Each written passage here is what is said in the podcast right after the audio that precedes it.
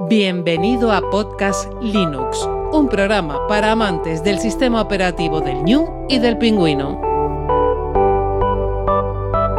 Podcast Linux, el espacio sonoro para disfrutar del software libre.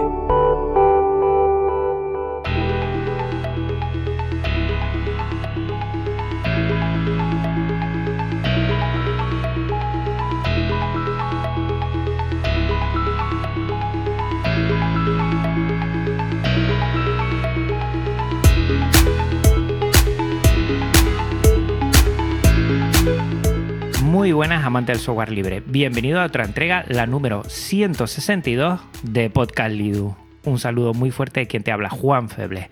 Hoy estamos con Juan Antonio González, ingeniero industrial formado en Cuba, informática autodidáctica, amante y defensor del software libre y del conocimiento compartido. Muy buenas, Juan Antonio, ¿cómo te encuentras? Muy buenas, Juan. Muchas gracias por la invitación. Todo bien, todo bien.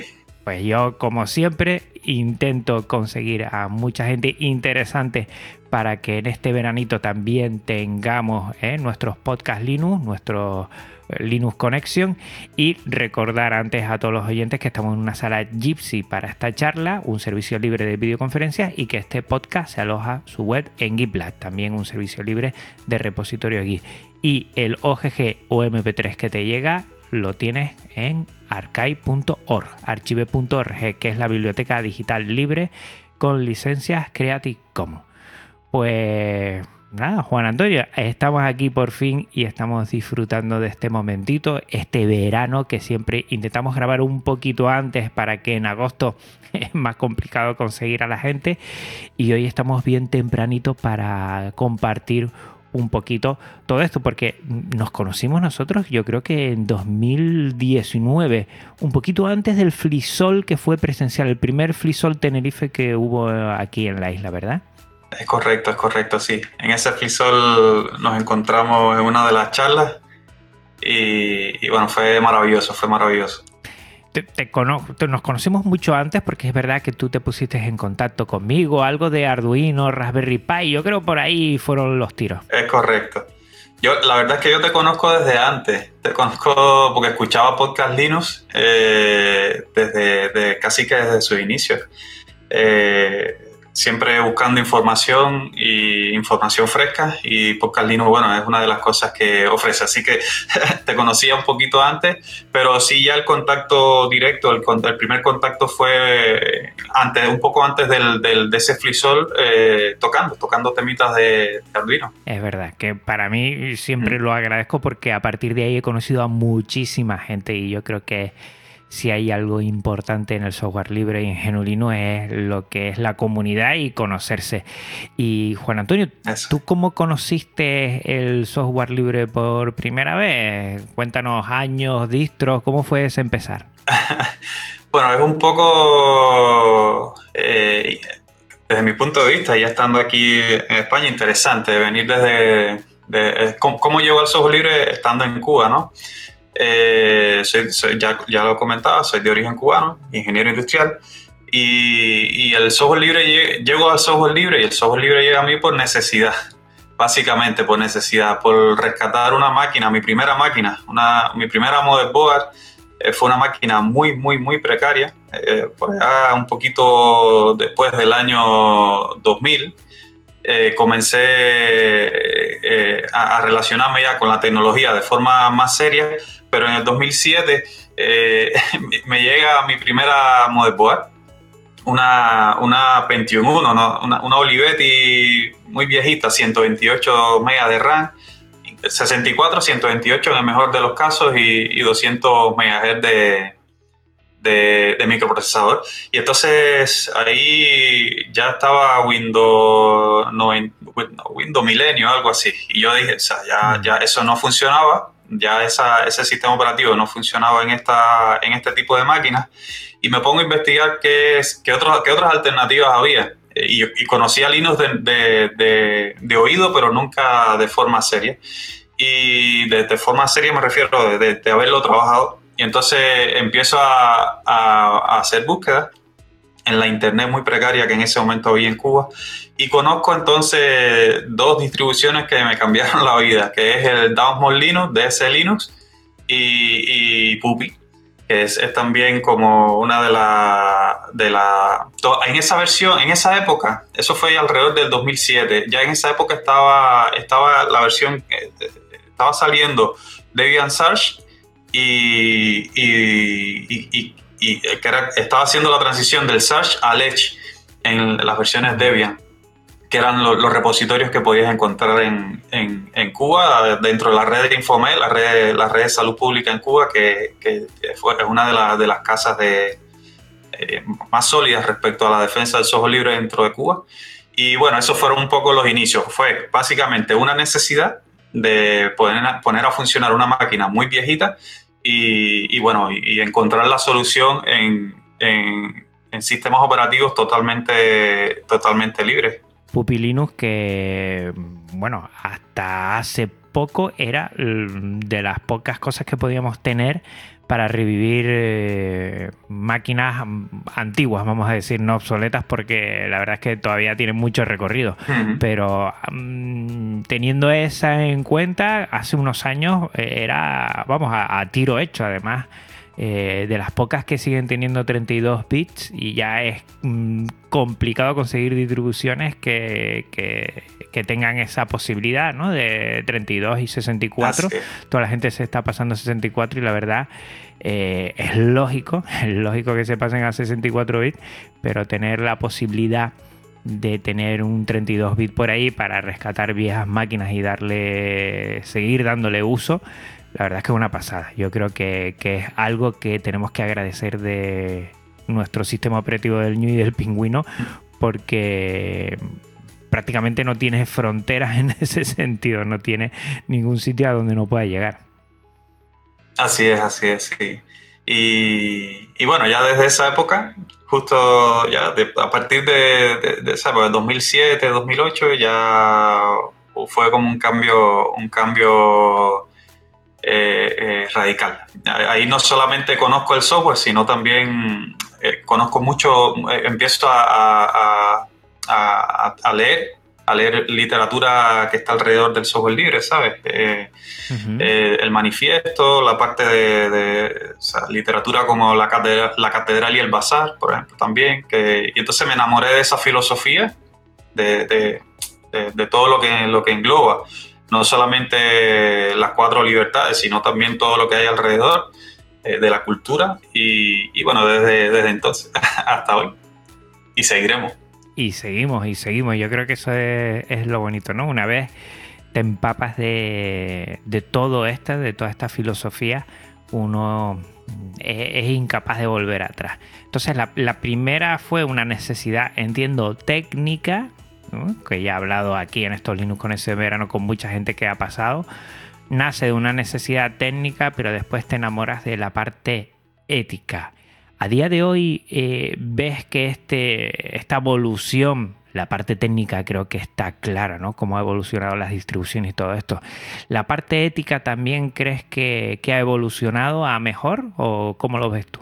Sí, hay mucha, ha, evolucionado eh, con la democratización del acceso a las redes, eh, sí o sí, o sea, eh, toda la parte tecnológica ha evolucionado desde mi punto de vista. Lo que ocurre es que ha habido también una evolución en, la, en las fuerzas contrarias.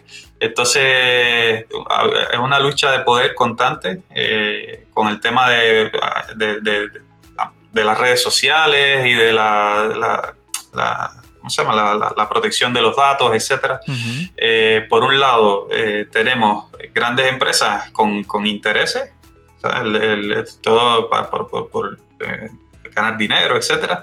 Y por otro lado, bueno, está lo, que, lo que hace como la, contraparte, lo que hace como, como la defensa de los derechos de los usuarios y, ha evolucionado. Solo que, eh, bueno, hay, una diferencia de fuerza eh, importante, pero bueno, creo que sí, creo que sí. en, cuanto al, a, en cuanto a la literatura, en cuanto a, las leyes, en cuanto a, ha habido, ha habido evolución y aquí por lo menos en Europa eh, se nota, ¿sabes? Con que muchas son políticas diferentes, por ejemplo, que en América o que, o que en Asia.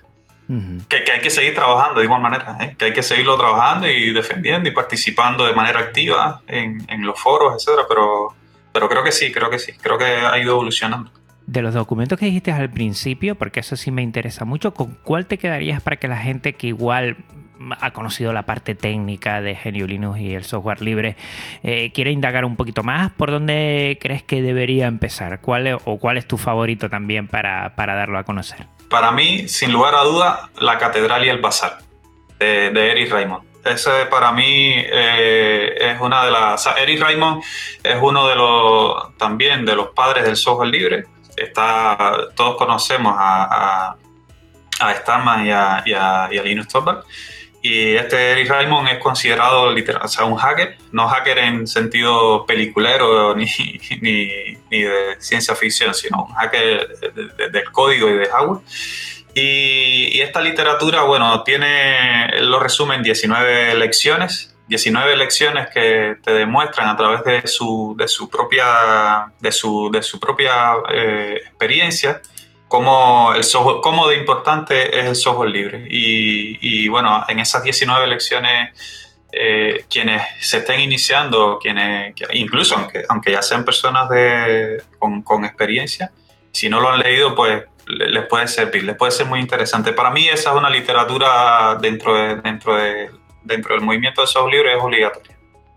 La catedral y el bazar pues además de toda la información que vamos a poner, eh, también vamos a poner un, acceso a ese PDF, a ese manifiesto y, que la gente también pueda echarle un vistazo. Yo por encima lo he leído y es muy interesante, ¿no? El concepto, sobre todo de, cambio conceptual a la hora de, de lo que es el concepto económico privativo y el concepto económico eh, y de unión de fuerzas de lo que es la cultura libre, digamos en sí. Exactamente, sí. Porque para mí yo no entiendo ya, eh, Juan Antonio, lo que es el software libre sin tener, eh, sin mirarlo desde un poco más arriba, mirar lo que es la cultura libre. Eh, creo que es muy importante eh, todo lo que hemos aprendido de filosofía de, del software libre, eh, darle, generalizarlo más a muchas otras facetas, ¿no? sociales, económicas, humanas en sí, ¿no? No, no quedarnos solo, que creo que el software libre no lo hace, por eso nos empuja ¿no? a salir de esa, si me lo permite, linufera y abarcar más campos porque son muy importantes.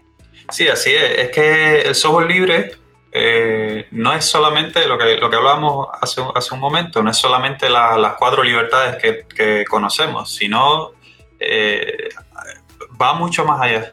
Es toda una filosofía donde, donde se mezcla el conocimiento compartido, donde se mezcla el concepto de colaboración, el concepto de trabajo en equipo, y, y, eso lo que hace es que genera socialmente valores, valores, genera principios que, que, que son valores y principios positivos que eh, en una sociedad actual hacen falta. ¿Sabes? El trabajo en equipo, el, el, el, codo a codo, eso es, son trabajos muy necesarios en una sociedad que por todos lados está, está eh, siendo atacada desde el egoísmo, ¿sabes? O desde el yoísmo. Entonces, el software libre, más allá del código que el código y nuestros sistemas operativos y, todo lo que, lo que podamos hacer, pues es también eso, conocimiento compartido y la generación de valores, de valores positivos. ¿Y tú eso lo has podido trasladar en tu día a día, en tus aficiones, a, a otros terrenos, no solo el, digamos, informático, sino a otros terrenos? Sí, sí, sí. sí eh, al, llevar la bandera, al llevar la bandera, cada vez que, la bandera me refiero del, del, del software libre y, de esta filosofía, pues trato de aplicarlo en, en cada lugar donde, donde estoy. Eh, lo he hecho a modo de ejemplo. En, eh, yo migré, migré hacia, hacia España en el, en el 2017 y, y desde que llegué acá ya con esa bandera, pues, pues me involucré con, con en, lo que, en lo que obtenía, ¿sabes? Todos los aspectos legales y tal, pues me involucré con, con ONGs y ONGs de carácter de, apoyo social. y, y, en estas ONGs que, que, en las cuales he entrado como, como voluntario, pues eh, hemos, hemos, ido implementando, desarrollando herramientas, eh, aplicaciones o, implementando servidores que tenían con software privativo, pues lo hemos implementado con software libre, hemos dado charlas, eh, capacitaciones, etcétera, llevándolo, llevando el software libre, ¿sabes? Directamente, ya no solamente a lo interno, sino también con las personas. He ido migrando máquinas, rescatando ordenadores que estaban eh, tirados en, una esquina y, lo hemos rescatado y están funcionando. ¿sabes? Eh, ha sido, es una experiencia muy, muy interesante ver cómo las personas responden eh, ante, ante las capacidades del software libre, ver cómo de pronto una máquina que le iba lento, pues, pues le va mucho más rápido. Y de igual manera la filosofía, toda la, todo lo que hay alrededor. Es que yo creo que es un terreno, vamos, eh, en España, por ejemplo, eh, estamos eh, llenos de organizaciones no gubernamentales que yo entiendo que primero por, filosofía están más acordes con el software libre y la cultura libre, eh, por ayudarles a, tener un patrimonio digital que sea de fácil acceso. Ya no podemos rescatar en máquinas, las máquinas que tienen pueden ir mejor. Eh, las licencias que hay no se lo tienen que gastar ese dinero. Se lo pueden gastar en otras cosas, como en mejorar el, software que ya viene dado por el software libre, en muchísimas cosas. Y no sé hasta qué punto, ¿eh? yo por lo que he visto, lo he visto más en el mundo maker, que no es lo mismo que ONG, aunque es algo parecido. ¿eh?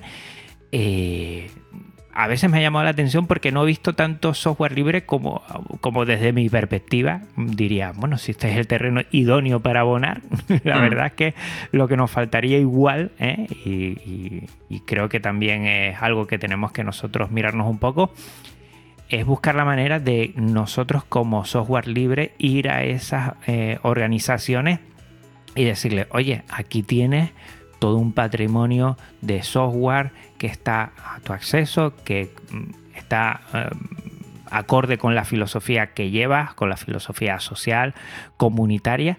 Y, a mí me gustaría, ¿no? Creo que es además una posibilidad de echar una mano que creo que, que podríamos hacer y podríamos avanzar mucho en ese sentido.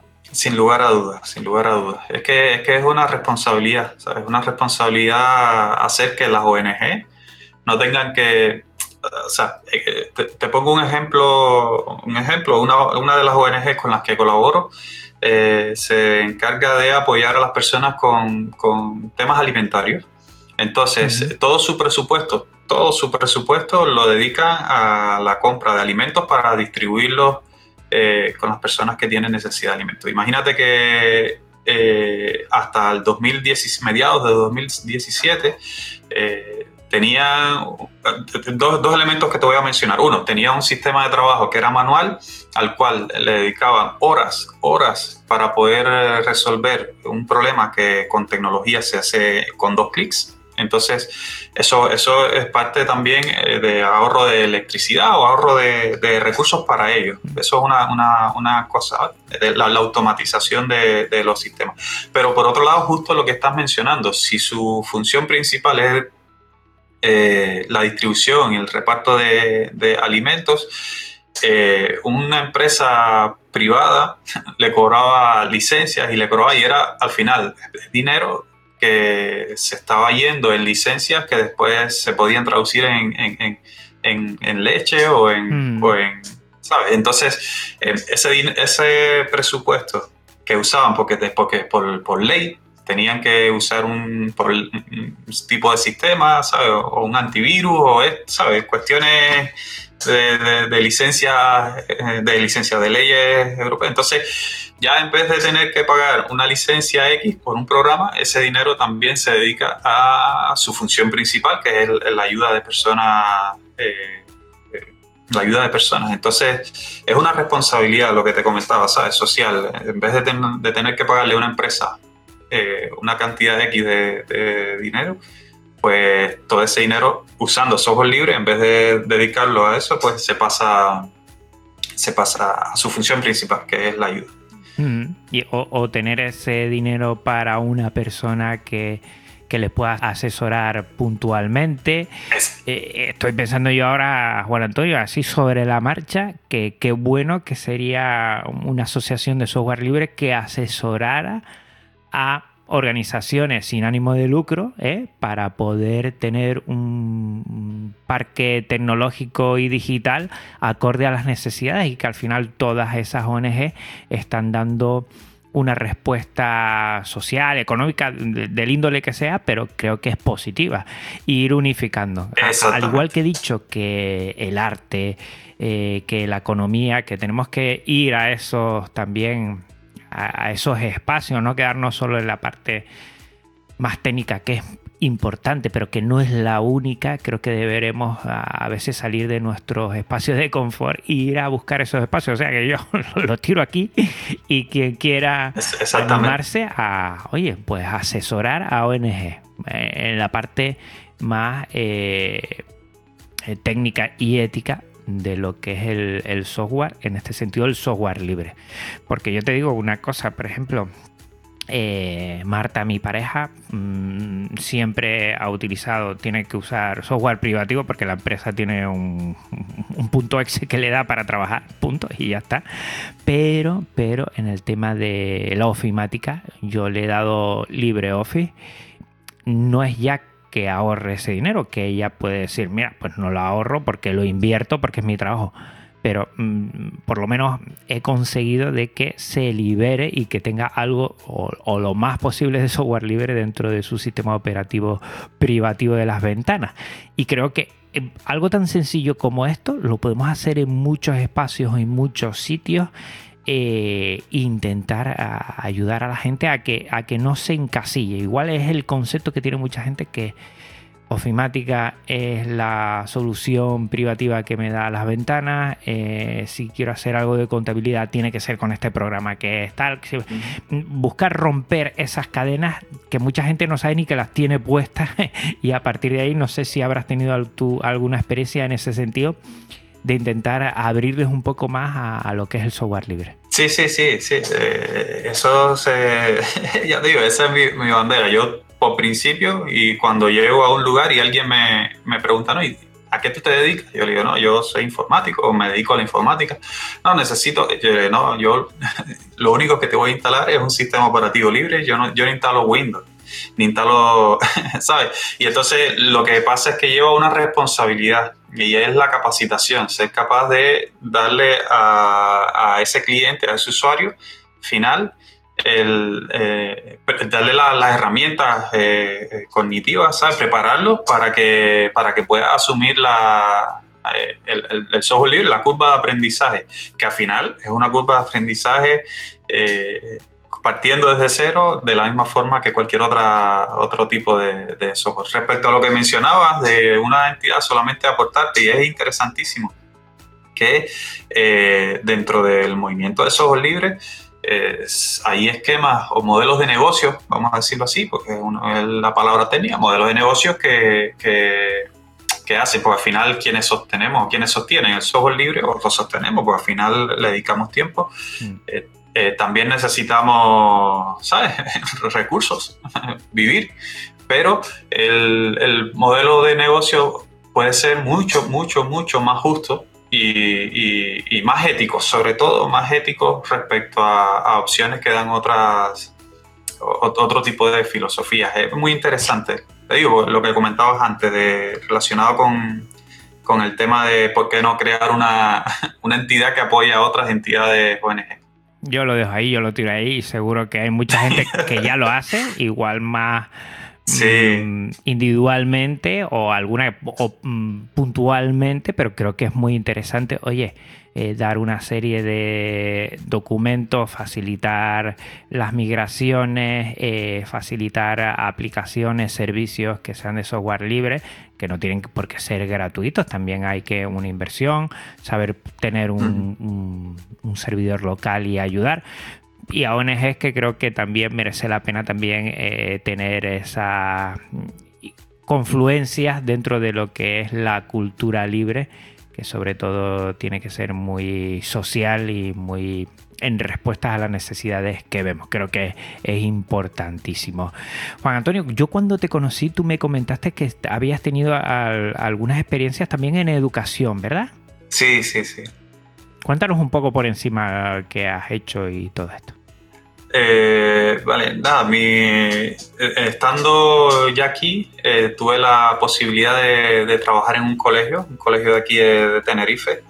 Y en ese colegio tuve la suerte, había un, hay un equipo, existe un equipo de, profesores que son unos, unos amantes de, de la tecnología, muy entusiastas. Y, bueno, allí eh, implementamos una serie de, proyectos que iban en paralelo, que han ido, han ido eh, madurando y se, y se, han ido desarrollando. Y eh, implementamos, digamos, emisoras de radio usando iCast y también, bueno, hicimos algunas cositas con, con FM, usamos, utilizando Arduino, hicimos también eh, estaciones meteorológicas con, sensores de temperatura y humedad y proyectos de, relacionados también con, temas de, juegos abiertos, de, desarrollo, ha sido, ha sido muy, muy interesante también para diferentes edades, desde los más pequeños hasta, hasta ya chicos de, la ESO y de bachiller.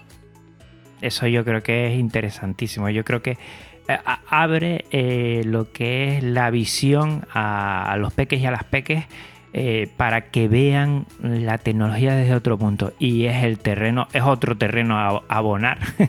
Así es, así Fundamental. Una, de las.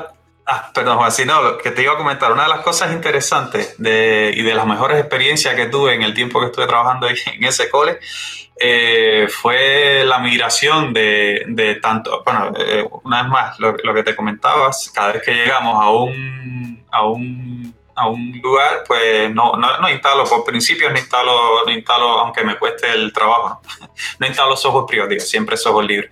Y una de las cosas que, a las que estuvieron abiertos, no solamente los profesores de tecnología, sino también profesores, ¿sabes?, de arte o profesores de literatura, eh, fue a instalar un laboratorio completo con software libre. Evidentemente, se hace primero un estudio, hice primero un estudio de qué aplicaciones usaba, cuáles eran las materias que impartía, y entonces sobre esa base eh, les instalé un, laboratorio totalmente eh, migrado de, software privativo a, software libre. Y se pasaron, no sé actualmente cómo estará, espero que, espero que se mantenga, pero, pero dieron un curso y tanto. El tiempo que estuve en ese colegio, pues, pues usando software libre. Y, la verdad con, resultados. Y los chicos encantados y los profes eh, utilizándolo. ¿El laboratorio de qué era? Eh, es un laboratorio eh, de informática, pero se hacían eh, prácticas, digamos. Había un profesor, hay un profesor que daba eh, técnicas de dibujo y entonces dentro de esas técnicas de dibujo estaba el, dibujo digital usando el Photoshop y eh, cuando le enseñé el Gene, pues bueno, empezó Gene Krita, eh, enseguida, ¿sabes? Vio la cantidad de pinceles, las opciones y, y, había también, se hacía para los chicos de bachiller de programación, pues eran máquinas compartidas pero que, que tenían múltiples funciones. Entonces también los de, los de bachiller eh, se le enseñaba eh, AutoCAD y se le enseñaba cuestiones de, programación. Entonces, cuando, cuando estuve hablando con la profe en ese momento, le enseñé el FreeCAD, le enseñé el Escape para generar eh, gráficos, ¿sabes? Hacer técnicas para, para, los, para los chicos, para después entonces poder pasar a imprimir a, a impresoras 3D Y bueno, le instalamos eh, las alternativas libres, vio que funcionaba y, entonces ajustaron su, su, el contenido del curso, lo ajustaron a, este, a estas nuevas herramientas que al final es lo mismo. ¿sabes? Básicamente, una vez que entiendes el concepto de, de un procedimiento, pues, pues las herramientas son básicamente similares, son muy similares. Entonces, bueno, eh, eh, era un laboratorio compartido eh, en ese sentido del uso. Se hacía también grabaciones, temas de audio, un proyecto de lo, que comentaba, tenía un, proyecto de emisora, de una emisora, una, una, estación de radio que fomentaba a los chicos y chicas el tema de, la locución, etc. Entonces estaban usando herramientas también privativas y cuando le, enseñamos Audacity, enseñamos una serie de, este tipo de herramientas de audio, pues bueno, encantados también, encantados. Y, y la dirección también agradecida, porque eh, no, no te, ¿sabes? Es una carga, además de la parte ética y todo lo, que hemos estado comentando durante, durante la charla, pues la parte económica también. Ya lo he dicho en un Linux Condense de verano anterior, eh, no es lo más importante, yo siempre digo software libre y gratuito. Primero es el libre, pero sí de cara a otras personas, al igual que si fue lo primero que nos emocionó a nosotros, la parte técnica, a otros, pues eh, hay que tocar la campana de alguna forma. Y si es la parte económica y por ahí se empieza, pero después eh, se le da otros aspectos, yo creo que, que, bueno, es una buena jugada. Y tienes mucha razón, porque primero, siempre, siempre en todo proyecto de migración hay que hacer una planificación y la formación y después mantenimiento, acompañamiento, no sé cómo decirlo. Pero sin esos tres pasos, eh, antes o después la migración rompe por algún lado y yo creo que es muy importante. Creo que en ese sentido, eh, un aspecto también determinante es, oye, presentar un proyecto antes, eh, ver datos, formar a la gente para que no se pierda, eh, después de la formación estar algunas semanas para esas incidencias iniciales, saber solventarlas y que la gente no se sienta perdida y que no salga ese monstruo de no funciona, no me funciona, así no sé hacerlo, esto es más complicado y, a partir de ahí mantenimiento, acompañamiento, como digo yo, que es súper importante. Yo creo que en ese sentido, no, sé dónde tú ves la, mayor dificultad, ¿no? En planificación, formación o acompañamiento. ¿Dónde está el key de la cuestión?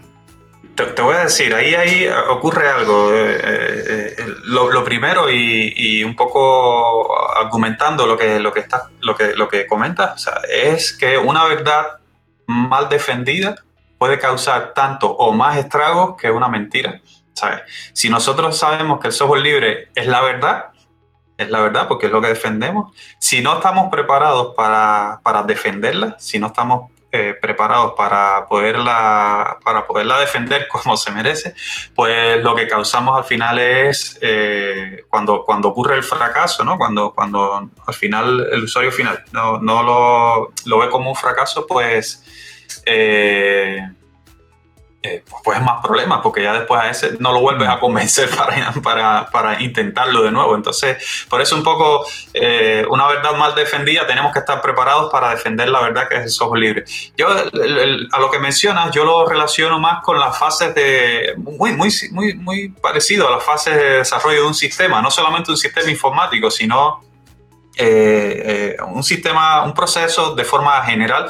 Eh, recuerda, mi formación es de ingeniero industrial y ingeniero industrial que me, he ido especializando en cuestiones de, de, de informatización de, de, procesos y están muy bien definidos. Hay siete pasos dentro del proceso.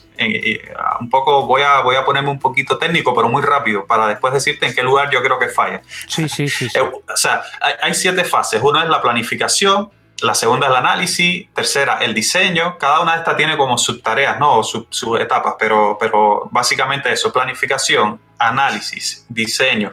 Y después de que tienes estas tres es que viene la parte del desarrollo. ¿Sabes? Que el desarrollo es primero, eh, no solamente en cuanto al código, sino empiezas a probar una o dos máquinas. ¿Sabes? Instaladas y empiezas a hacer todo el esquema, el modelo de lo que después va a ser la integración de forma general.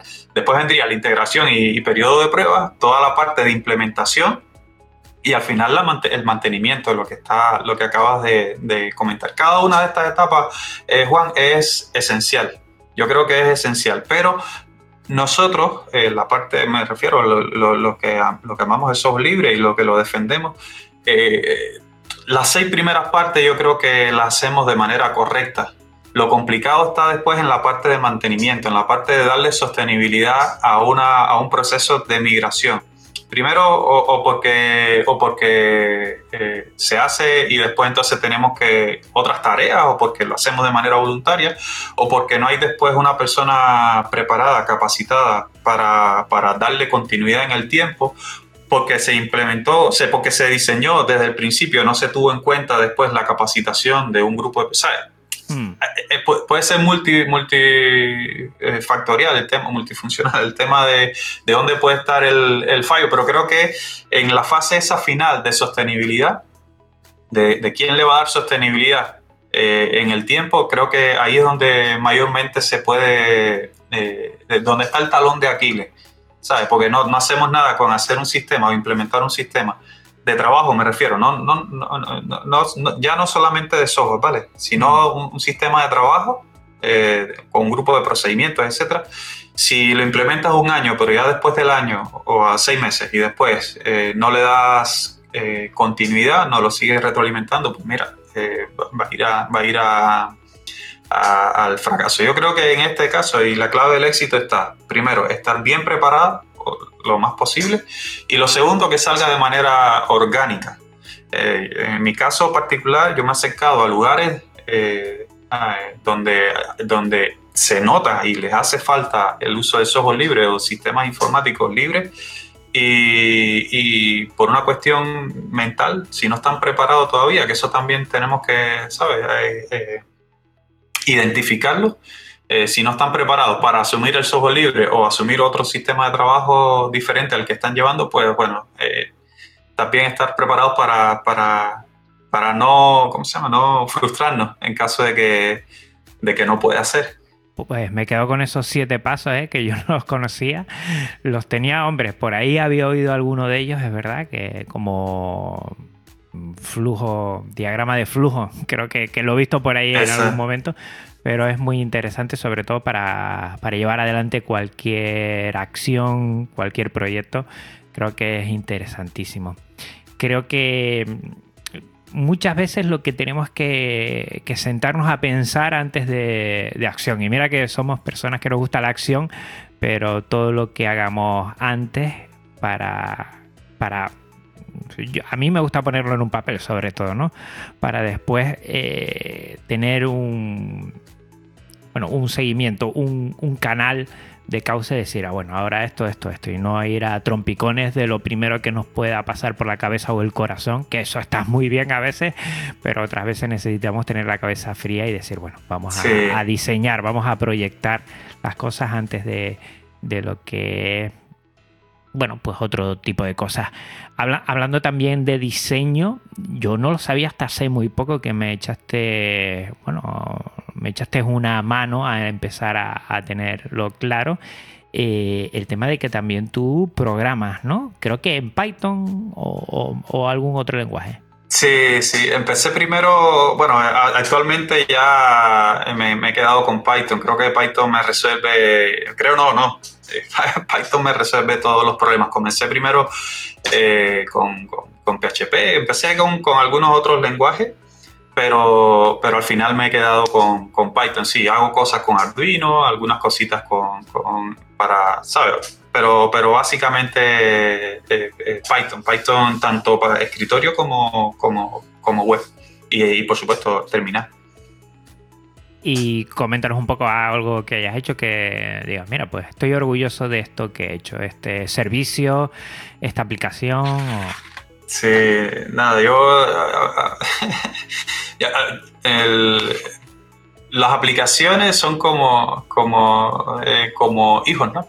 que uno, mm. lo que estábamos hablando antes, las la planifica porque tienes que esperar el momento adecuado para hacerla y, hace, y después le le, das mucho cariño. he hecho varias, te voy a mencionar, eh, no sé, que, es que tengo varios proyectos. Hay uno que me gusta mucho, que es uno de los que más orgulloso estoy y que comenzó a, funcionar a finales del 2017, eh, principios del 2018. Y es justamente en, una de las ONG con las que, con las que colaboro. Eh, ya sabe que, se encarga de, desarrollar, desarrollar, con Python y con, y con Django, el framework, Django Framework y se encarga de, gestionar todo el proceso de distribución de alimentos a estas familias que te mencionaba antes. Eh, eh, genera toda la, o sea, le entra eh, información de, personas, se ejecutan una serie de procedimientos internos y al final te empieza a generar estadísticas, gráficos, eh, reportes e informes para las diferentes entidades que la ONG tiene que, rendir cuentas. Y es una de, las de, la, de las que más orgulloso, contento, contento estoy. Eh, otro otro de, los, de los que estoy muy, muy contento, otra de las herramientas que he hecho que estoy muy contento es la integración de un propia, usando mi, mi, propia, también la catedral y el bazar, ¿sabes? Cada quien se tiene que arrancar su propia comezón, su propia picazón. si tienes una picazón, te la tienes que quitar tú mismo, no puedes... eh, eh, esa es la catedral y bazar. ¿eh? al final la interpretación es que tienes que resolver tus propias necesidades siempre que sea posible. Entonces, una de las necesidades que tenía era un sistema de publicación en múltiples plataformas y, estoy muy satisfecho, muy contento con, con haber hecho desde, desde, mi servidor, desde mi máquina, una herramienta que me permite, me ahorra mucho tiempo. Por eso es que la quiero tanto, ¿no? Publico en un lugar y, ya automáticamente se, se replica en, en, las diferentes redes sociales que he ido eh, implementando. Y, y, otra de las que estoy muy contento es un proyecto personal que, tengo, que lo he unido a software libre con, astronomía, que es un proyecto, eh, eh, una web eh, que estrellas compartidas, que, tengo también todo esto desarrollado con Python y, usando Django, Django como, como, como base, por supuesto, código web, HTML, CSS, JavaScript, etc. Pero, pero todo esto, Juan, con, con, usando Python, Python, sí.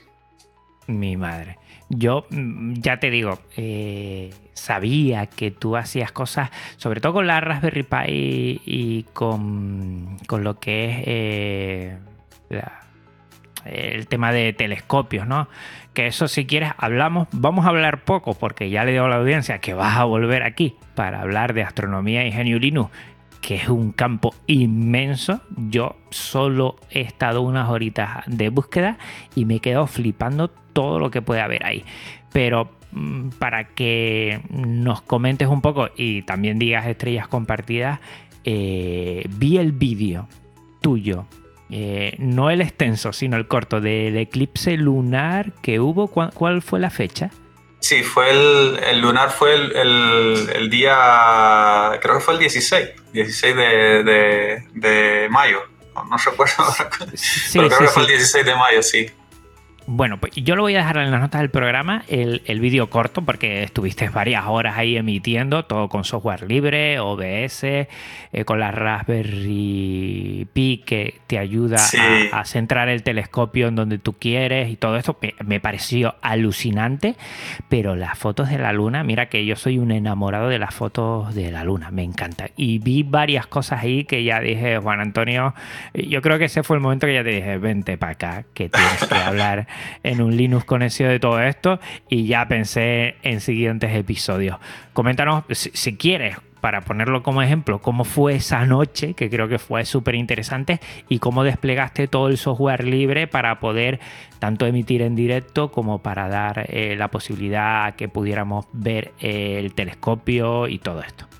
Todo, sí. Bueno, la, eh, invitación está aceptada. Regresamos cuando, cuando, cuando quieras.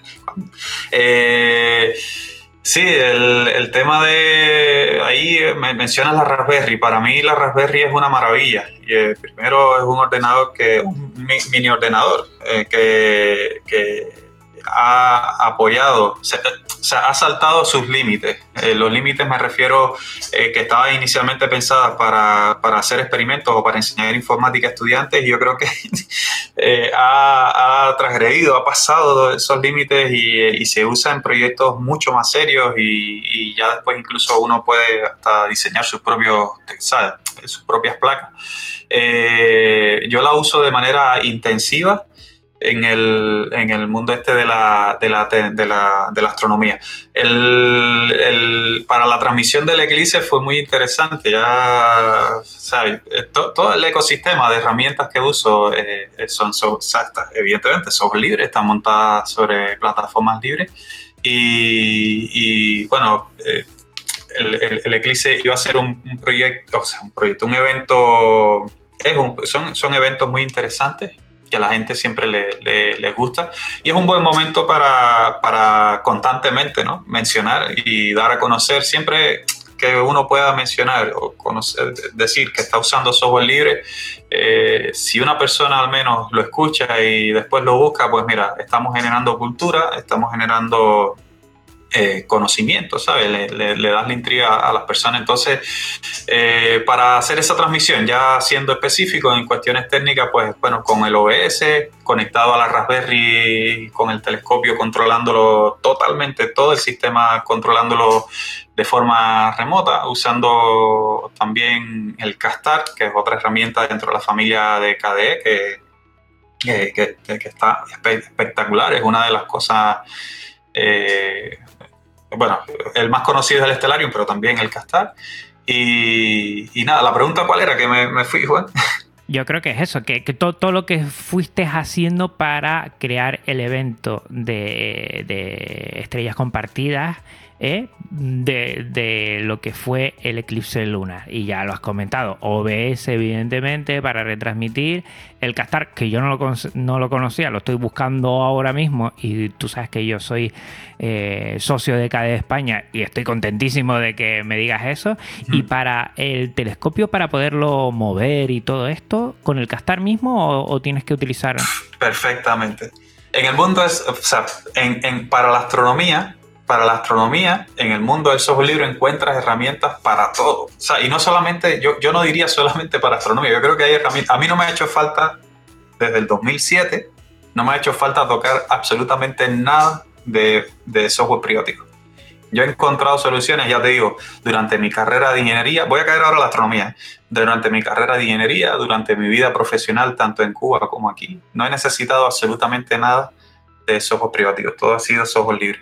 Y para en el caso de la astronomía ya directamente, eh, eh, de igual manera, el castar eh, te resuelve todos los problemas. Tienes para controlar la montura, tú le dices a la montura, vete a tal estrellita, o vete a la luna, o vete al sol, siempre el sol con, con protección, nunca se ve directo, o vete a tal galaxia y el castar con unos parámetros establecidos, porque al final tienes que, tienes que hacer un, unas configuraciones, pero automáticamente eh, te mueve el telescopio hacia el lugar donde, donde tú quieras y te ahorra mucho tiempo, ¿sabes? Ya no tienes que, no tienes tú que estar viendo a ver si estás en el lugar o no, sino que automáticamente el, el, la herramienta le dice a, a, la montura, la parte electrónica, uh -huh. eh, se comunica, porque al final dentro de la montura también hay un, un pequeño ordenador que, que por filosofía la, mayoría de las empresas lo dejan abierto para poder hacer este tipo de conexiones desde software libre eh, lo, con los controladores, los indies, y, eh, y, y, automáticamente entonces puedes mover la montura y no solamente la montura, entonces también vendrían las cámaras para poder eh, conectarla a la Raspberry y, y con eso hacer eh, o sea, la captura, ver lo que, lo que la parte óptica está recibiendo, que sería el telescopio, eh, ahí tiene que haber una electrónica, el sensor de la cámara para captarlo y poder entonces después eh, mostrarlo en pantalla y con el OBS entonces hacer el streaming para que todo el mundo disfrute de, forma abierta, ¿sabe? La, la, la, la, transmisión. A toda la audiencia se lo digo ya, voy a dejar el vídeo que me pasaste, el, el breve, creo que son seis minutitos, merecen la pena cada segundo para que flipen lo que se puede hacer ¿eh? con software libre y a mí el tema de bueno, el tema de la astronomía, ver las estrellas por la noche siempre me ha encantado. Yo una de las experiencias más bonitas que he tenido es ir al Teide y por la noche un astrónomo de la Universidad de La Laguna explicarnos sin, sin telescopio, ¿eh? a, vista desnuda, eh, todo lo que es el cielo y yo disfruté, disfruté un montón, porque ahí hay bueno, mucha, mucha cultura de nosotros y de, y, de, y de lo que son civilizaciones anteriores que explican las estrellas y, todo lo que tiene que ver. Creo que es fascinante y, por lo que me dices, saberlo transmitir ahora a todo, bueno, vamos a conectar con lo que hemos dicho de educación, ¿no? A los chicos, ¿no? Por medio de YouTube, pues también formarles en todo eso y que tengan nunca mejor dicho, una mirada más amplia de lo que es no solo lo cercano, creo que es fundamental. Y, creo que es interesante. Además de que como sé que me vas a facilitar bastante, me vas a dar todo lo que hemos hablado de, todos los enlaces y así toda la audiencia por favor pásense por las notas del programa y ahí mm, bueno podrán disfrutar de muchas de, de las cosas que estamos hablando para seguir indagando. Mucho gusto. De todo lo que has hecho eh, en, astronomía, ¿qué es, ¿qué es lo más que te ha gustado? No sé, no sé si será el lunar, yo por lo menos lo que fue la retransmisión del de, eclipse lunar fue una pasada. Sí, a ver, eh, a mí en lo particular, a mí, a mí, eh, yo, o sea, antes, de, antes de hacer la ingeniería industrial hice licenciatura en física, estuve cuatro años en la carrera y siempre me gustó la astronomía y una de las cosas que más me ha gustado lo que pasa es que no es, no es, lo bonito, pero, pero sí, no es lo bonito visualmente, me refiero, pero sí ser capaz de, de, calcular la temperatura y la composición de una estrella. Eso ha sido de las cosas más, más bonitas, más elegantes, ¿sabes? Y, y, errar por apenas un 5% de, respecto a, a telescopios o equipos de, de NASA o de la ESA o de aquí arriba del astrofísico. Entonces, eh, eh, que es ver los espectros, ¿sabes? Como todo eso, esto que estoy mencionando, aunque parezca muy sofisticado, Juan, eh, es algo que si se explica de la manera correcta, seguramente hablaremos de esto más adelante, pero si se explica de la manera correcta se entiende muy fácil, o sea, se va a entender muy, muy fácil, es, ver, sacar los, los colores, los arcoíris de las estrellas, por ejemplo, entonces, con los arcoíris de las estrellas, que, es una, una, técnica, espectrografía se llama, con los arcoíris de las estrellas puedes sacar eh, las, las curvas de absorción de los elementos, pues al final la descomposición de la luz. Y entonces con eso puedes estimar eh, y calcular la, temperatura de la Ese es el proyecto que más me gusta a mí, el que más me está gustando. Perdona que me ponga un poquito técnico en este sentido ahora. En la parte eh, eh, visual, para la parte ya bonita, gráfica, me gusta mucho, me gusta mucho el tema de fotografiar nebulosas. Son, son estas nebulosas como la Orión, por ejemplo, que es una de las más conocidas. No sé si la has visto, es como eh, bueno, es una nebulosa Orión, M42, es una de las de la, de las más bonitas y las nebulosas, bueno, son, son, tienen diferentes posibles orígenes, pero, pero son de los, de los cuerpos más bonitos, más vistosos dentro de, dentro de los tesoros que, que, nos guarda el, el, cielo, ¿no? que nos guarda el firmamento. Qué pasada, la verdad, me, me encanta, me encanta todo esto que estamos hablando. Déjame comentarte, Juan, y, perdona que, te interrumpa, esto está al alcance de la... O sea, se puede hacer con, tecnología abierta, nada más, y con recursos muy, muy, muy básicos. ¿eh? Lo, que estoy mencionando no hace falta... te estoy hablando con, un disco compacto, un CD, ya puedes hacer espectrografía. Evidentemente muy elemental, pero se puede hacer. Entonces, con recursos muy básicos se puede... Y después, evidentemente, esa, esa información, esa fotografía, procesarla con software libre, que es siempre importante. Pero, pero son temas que, que, que están ahí al alcance de todos. Y mira, una última pregunta que creo que es muy importante para cerrar esta parte. Tanto la NASA como todas las instituciones que rondan mm, en la astronomía, todo esto, ¿utilizan software libre o, es un campo que tenemos que seguir eh, abonando un poco para, dar visibilidad? No, ahí, ahí el software libre tiene, es, esto es desconocido quizás, eh, por, ¿sabes? Siempre...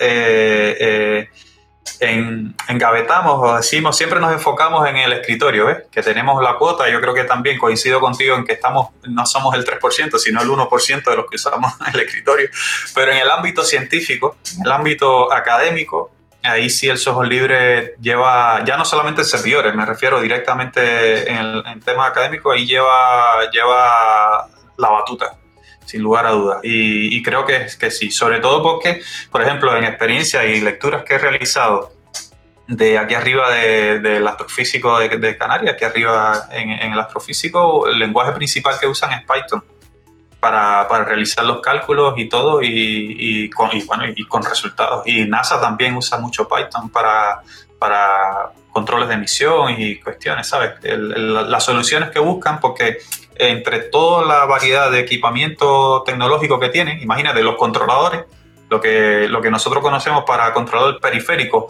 impresoras, escáneres, eh, teclados, ratones, etc. Eh, imagínate que son ya equipos eh, de, tecnológicos, o sea, equipos astronómicos, monturas, cámaras, ruedas de filtro, etc. Y, y, son diferentes fabricantes. Entonces, quien, quien te da la solución para hacer esa integración es solamente el software libre, porque un fabricante se enfoca en su, en su producto, otro fabricante se enfoca en su producto, otro en, en su producto, pero quien te puede integrar y quien integra eso al final eh, realmente es el, software libre.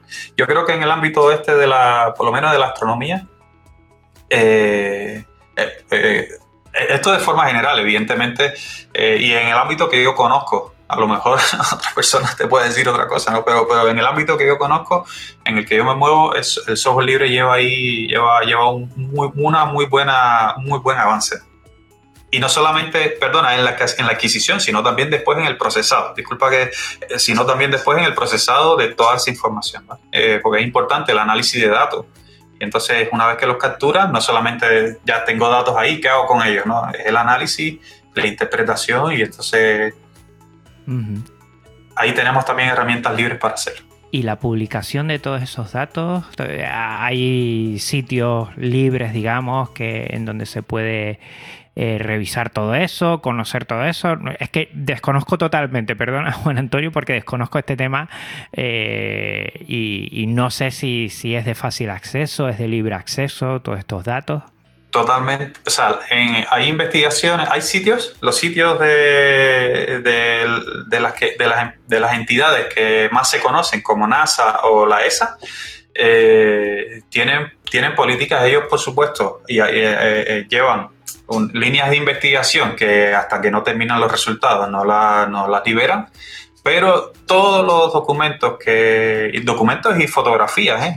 cuando me refiero a documentos no solamente la parte técnica científica la, parte heavy sino también la parte ya de, de, publicar eh, eh, las fotografías para que quien quiera la pueda procesar y las pueda analizar y ponerla en su fondo de escritorio. Esto si quieres después lo, hablamos en, en, la invitación que me has hecho, porque, porque tiene eh, tiene mucha tela por donde cortar, pero hay sitios donde, donde estas entidades publican esas informaciones de manera abierta para que, para que la, población general la pueda, la pueda disfrutar, tanto, ya te digo, tanto NASA como, como esa.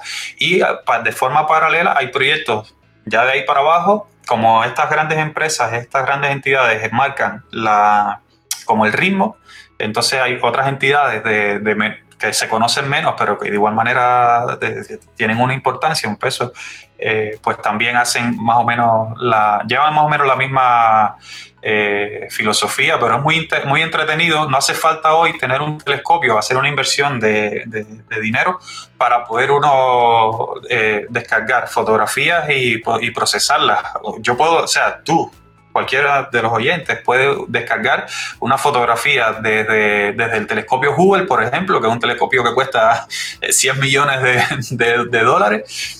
Eh, lo descargas a tu ordenador, la misma foto que descargó un premio Nobel. Y entonces después la puedes procesar y, ese, es conocimiento compartido. Es una de las cosas más interesantes que, que la ciencia aporta. ¿no?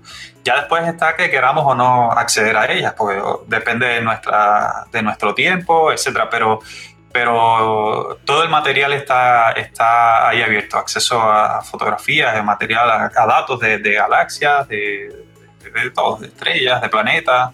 Pues con Genio Linux podemos ir más allá. Exactamente, exactamente.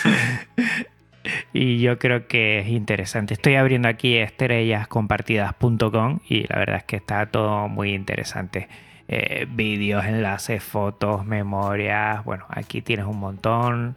Redes que también veo que estás en Mastodon, estás en, en, YouTube para, para compartir todo lo que son los vídeos. También te veo en Mastodon, también estás en Twitter. Todo esto lo vamos a dejar en las notas del programa para que la verdad, y ahora yo creo que tenemos un poquito más de tiempo en verano, es el momento ideal para disfrutar y sobre todo ver ese, ese resumen de lo que fue el eclipse lunar, que lo he compartido con varios amigos y le ha gustado muchísimo, muchísimo Juan Antonio. Gracias. Es una pasada.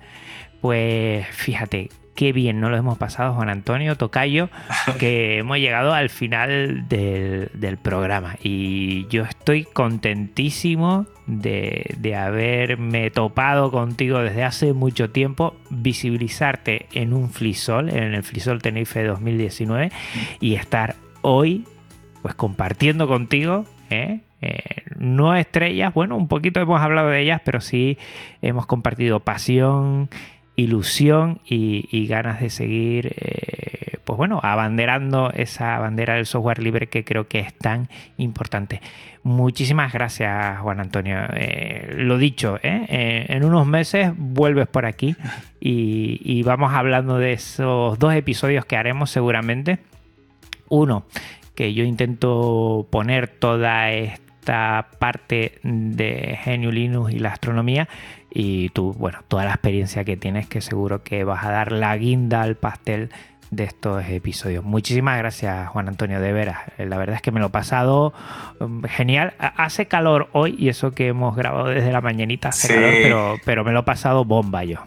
No, eh, bueno, Juan, yo agradecerte a ti. Es muy interesante y divertido eh, el estar de este otro lado, ¿sabes? Siempre te escuchaba, siempre te escucho eh, eh, como, como, como usuario, ¿eh? siempre te escucho y escucho a, todos tus invitados, todos los, proyectos.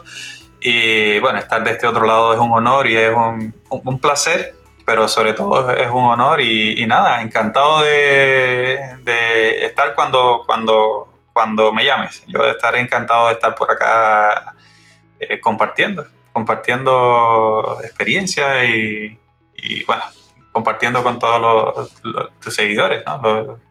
Los, no sé cómo les llaman, pues, los, escuchan, ¿no? Escuchantes, Escuchantes, toda la audiencia, sí. será un placer, será un placer. Nada, encantado. Bueno, hasta aquí el episodio de hoy, pero recuerden que todos los episodios tienen esa licencia Creative Commons reconocimiento compartir igual 4.0 y que la música que oyes de fondo también es Creative Commons pásate por las notas del programa para conocer a sus autores.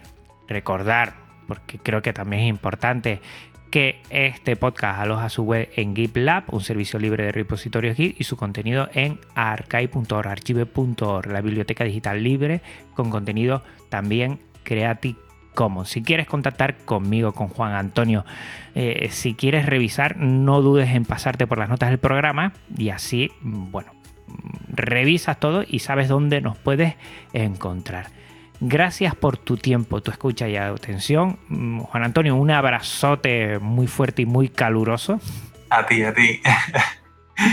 y nada, hasta otra linucera, hasta otra linucera. Un abrazo muy fuerte a todos y a todas. Chao. Podcast Linux, el espacio sonoro para disfrutar del software libre un programa para amantes del sistema operativo del ñu y el pingüino.